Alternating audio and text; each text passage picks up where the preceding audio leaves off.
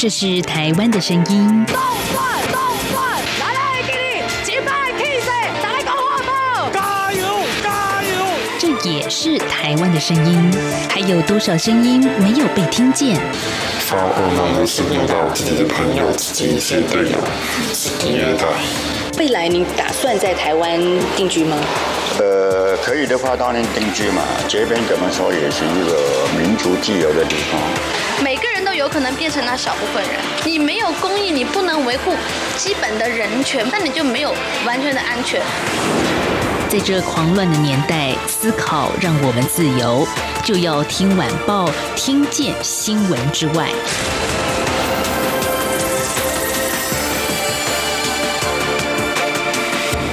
欢迎收听《就要听晚报》，我是宛如。今天是十二月八号，星期二。从上个星期哦，十二月二号开始，一直到今天的上午，整个香港都不是很平静。从十二月二号呢，也就是大家非常非常关注，在这一天，香港众志前秘书长黄之锋，还有主席林朗彦、成员周庭被控在去年六月参与包围警察总部的示威。那分别被判刑了十三点五个月、七个月和十个月。但这件事情啊，这个一公布之后啊，台湾这边也有非常非常大的一个关注。特别我们也看到蔡英文总统呢，就在脸书上发表了声明。诶，他谈到说，这三位香港年轻人啊，代表了香港人民争取民主的集体意志。那非常遗憾，这个判决让香港人的民主诉求再一次被威权所压制。蔡英文总统也。提到的黑夜啊，总会过，黎明必会到来。那希望香港朋友不要因为恐惧而忘记心中的理想。所以现在还不是绝望的时候，民主的台湾一定会继续相挺港人，相挺民主。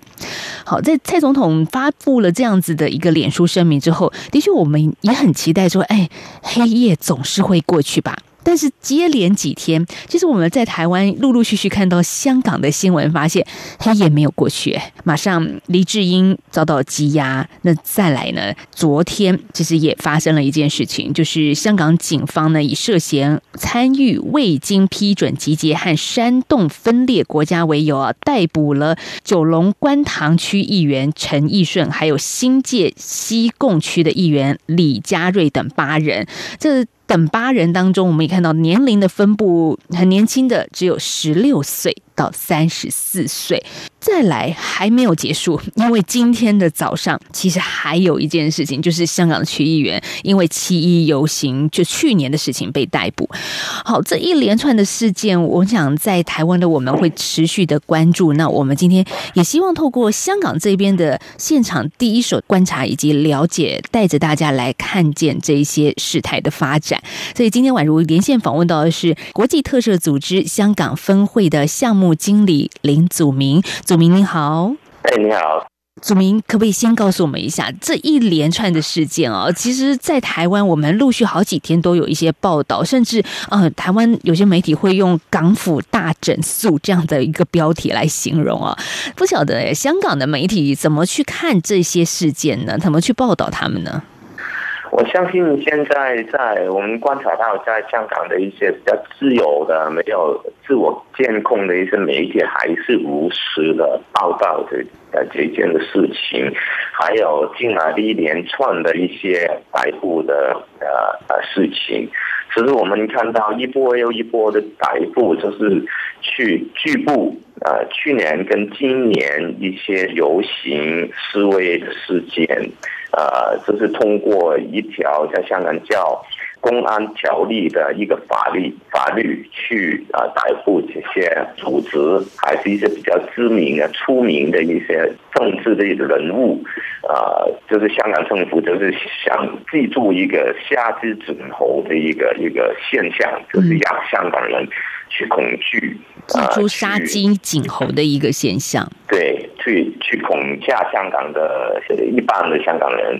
啊，不要再去抗争啊，不要再参与一些啊游行啊、示威啊、集会的集会的一些一些行动。你刚刚提到公安条例，公安条例内容是什么？不能集会游行吗？还是其实在香港，这个公安条例就是赋予警察一个权利，这个权利就是他可以，呃，就是香港，如果我们要呃呃举办一个一个游行集会，只是要只是要跟那个警察申请的，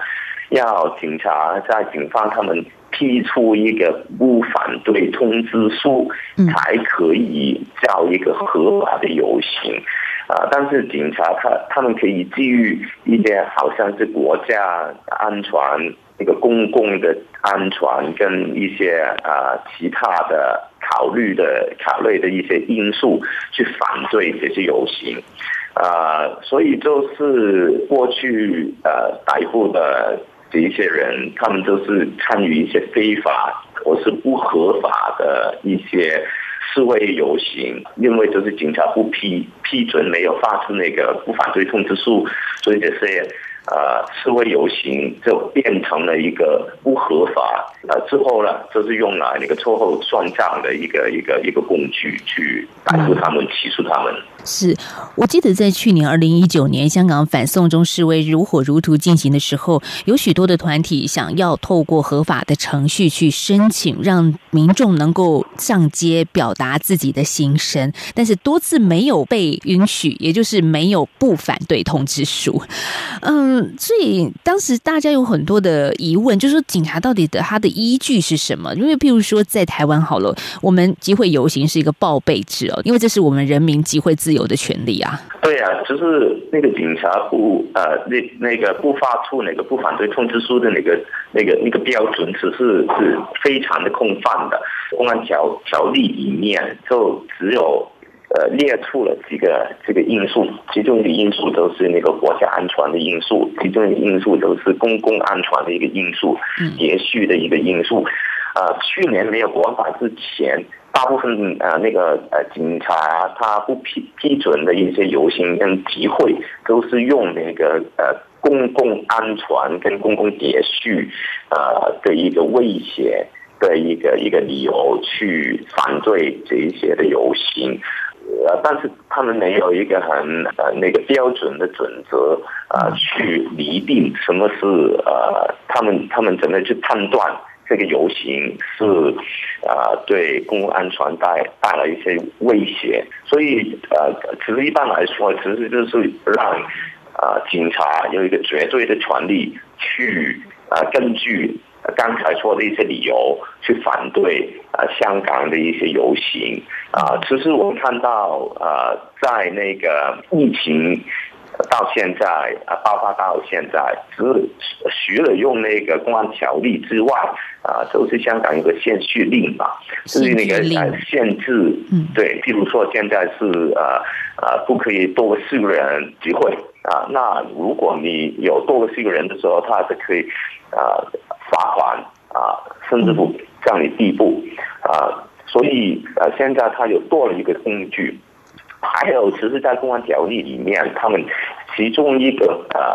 那个反对游行的理由就是呃国国家安全嘛。那现在那个国家安全法啊呃，呃那个立法之后，他们又多了一个借口去反对一些游行跟示威的进行。好，限聚令是今年二零二零年的状况，不。过呢，其实，在去年二零一九年，其实并没有疫情啊。那当时很多的和平集会的游行，其实是拿不到不反对通知书的。所以，宛如我自己去年的时候，记得我在香港街头的采访啊，就会看到有一些呃年纪比较大的这些呃阿姨伯伯们，他们也拿着标语走上街头啊。虽然呃这是不合法的哦，这是没有不反对通知书的哦，但是呢，这些参与者告诉宛如说，哎，他们也只是出来。散散步啊，今天天气很好，出来大家一起走一走嘛。所以其实您可以看得出来啊，这香港民众想要表达自己的不同意见，虽然是不合法，虽然没有被允许这样子的所谓集会游行，但是他们还是有各种各式各样的创意来进行表达。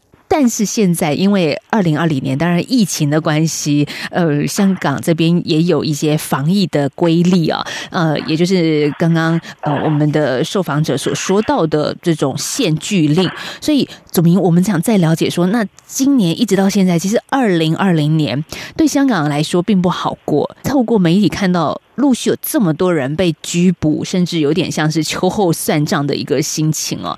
我我觉得一般民众现在也不能上街，也不能有任何的表达了，他们怎么办呢？现在香港人，你所观察到的，他们现在在想些什么呢？啊，我相信可以用现在来说，在香港的民众也是有一个困难，那个困难就是想借表表达的那个渠道，只是是不是太啊走得通啊？因为刚才说的一些理由啊，都是那个防疫的一些呃招式啊。我相信呃，现在呃香港的民众也是比较低调的去抗争。啊，其实我我们看到，呃，香港警察他们对，呃，那个呃意意见的一些一些，呃，还有香港政府他们对一些不同意见的容忍的那个那个态度是越越来越小。啊，我们看到不是不单只是商街游行的传力，呃呃，给那个香港政府啊去打压，我们还有看到很多比较有创意的，还是比较和平的一些表达自由的一些传力也是去打压，好像是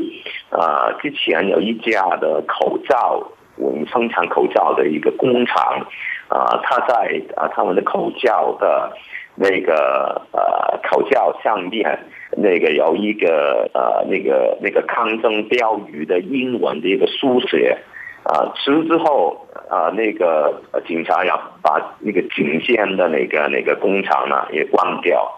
啊，其实我们看到现在很多比较。不同的自由表达、和平表达的方式，也是给打压下来。我相信现在香港民众也是，啊、呃，我可以说是这个运动的一个低潮吧。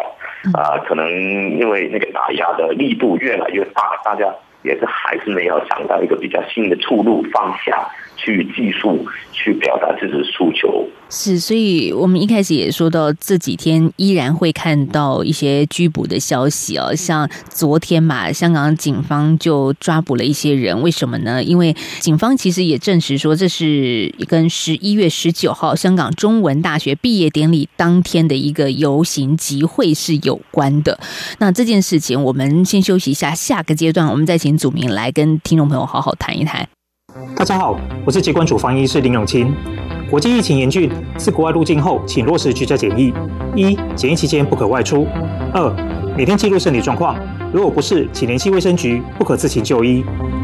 三、家中若有六十五岁以上长者、六岁以下幼童、慢性病患者或没有个人专用房间及卫浴者，入境后需入住防疫旅宿。违反居家检疫规范，最高可罚款一百万元，千万不要以身试法。有政府，请安心。资讯由机关署提供。有的时候，我们以学历断定高下；有的时候，我们用肤色区分他人；有的时候，命运不是自己主宰。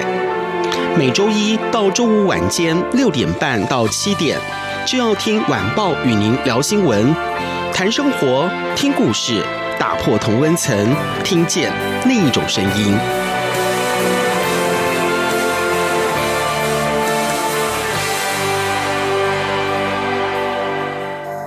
各位听众，本台冬季频率将从台湾时间二零二零年十月二十五号上午九点开始，到二零二一年三月二十八号上午九点为止进行调整。到时候晚上七点到八点，原本七二三五频率播出的国语节目将停止播音。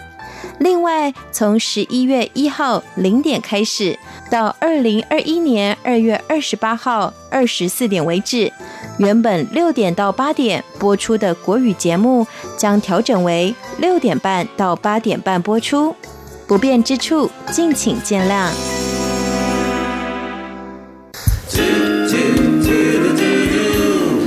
一起听最有 feel 的台湾之音。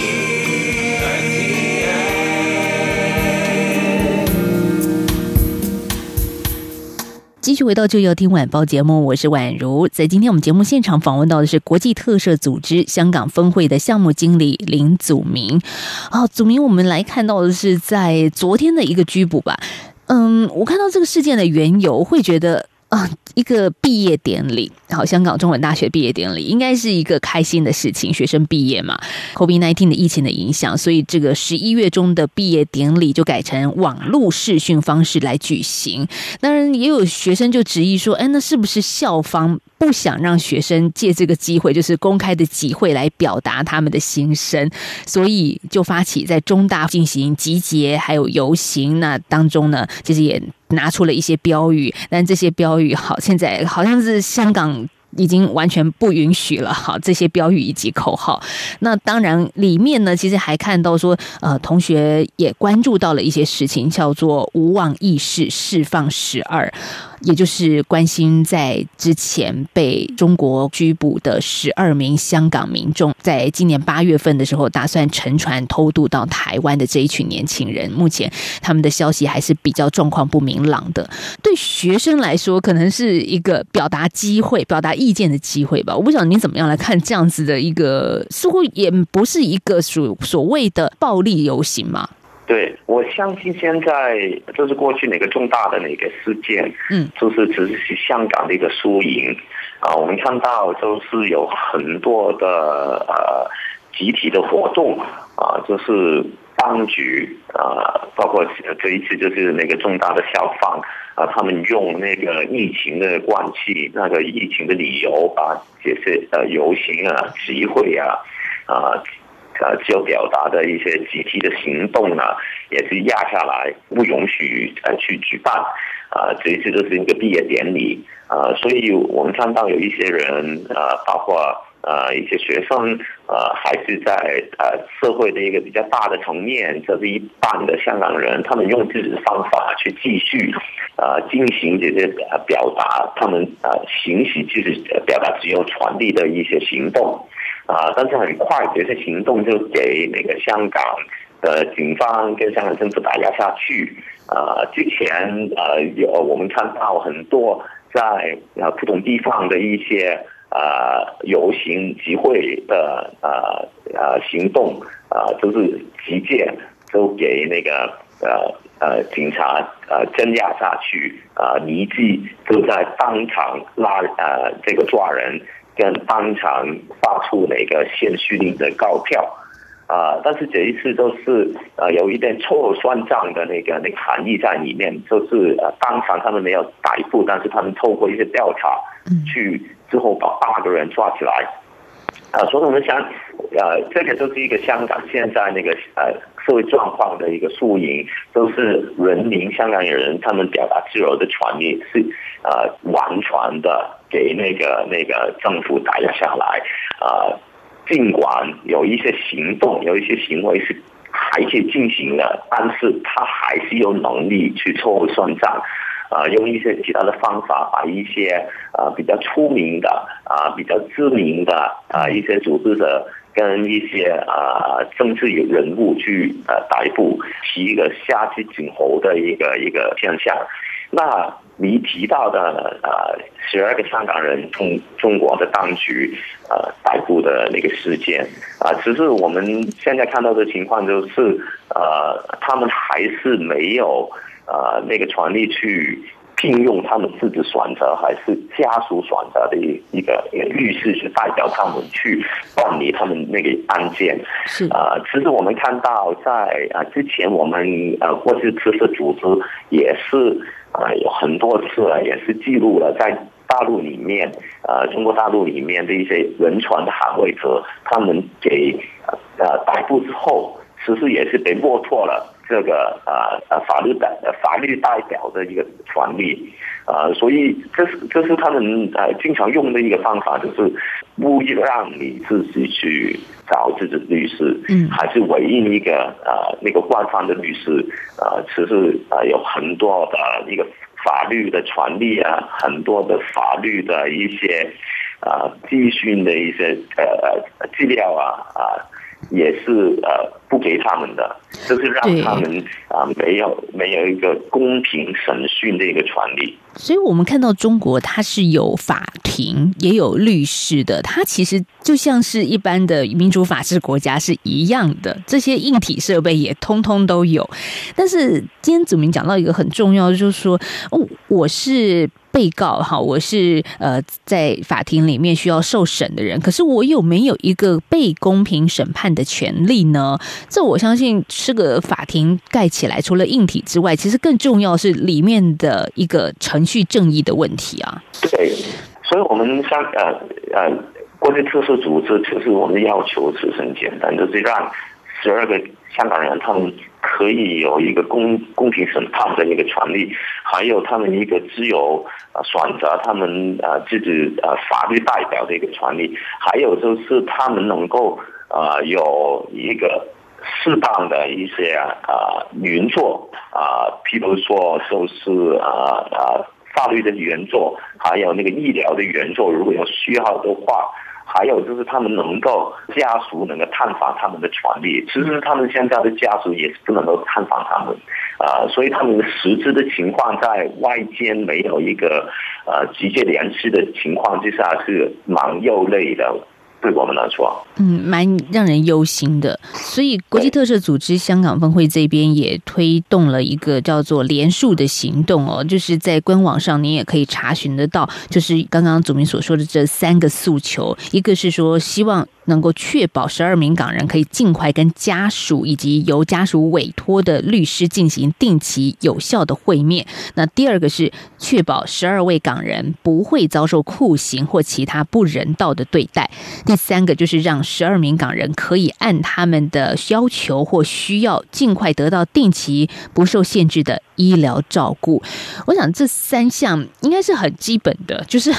一般的法治国家都必须给予的，因为。假设被拘捕的话，我马上可以说我有请求律师协助的权利嘛。那如果我有身体上不舒服、不适应，那我是一定可以要求医疗的一个照顾。再接下来第三个酷刑，更是不可能在一般的法治国家里面所发生的。所以国际特赦组织这边也提出了一个公开的信件范本哦，希望大家可以参与这样子的联署，然后把信寄到深圳市公安局盐田分局，那或者也可以寄到香港分会，就是国际特赦组织的香港分会。祖民，我我想可能会有人问说，好，那这样子有用吗？我们看到香港中文大学有一群这样的毕业生，他们在自己的毕业典礼站出来，希望能够让大家注意到他们手上的标语“勿忘意识，释放十二”。再来，你们所提出的像这样的信件的一个连数，真的可以帮助到他们吗？呃，我相信只是持续的关注，呃，持续的给呃中国政府压力，啊、让中国政府呃他们的官员，特别是现在处理这这件案件的一些官员，知道其实香港人呃一直也是比较关注这些事件，啊、呃，其实呃对他们的状况。啊，也是有一个帮助的，啊，尽管这个帮助有多大，我们很难去评估，啊，但是啊，就只是的持续的关注，他们也是要做一些回应，啊，譬如说之前啊，十二个港人他们只是有信折了出来，啊，寄回他给他们的家属，当然。那些信的内容全都是呃千篇千篇一律啊，跟呃每个人也是差不多的，说就是呃吃得好穿得好，没有什么大的问题 啊。但是当然，我相信这些举动其实也是在呃那个香港的压力压力之下，他们要做出的一些回应。嗯。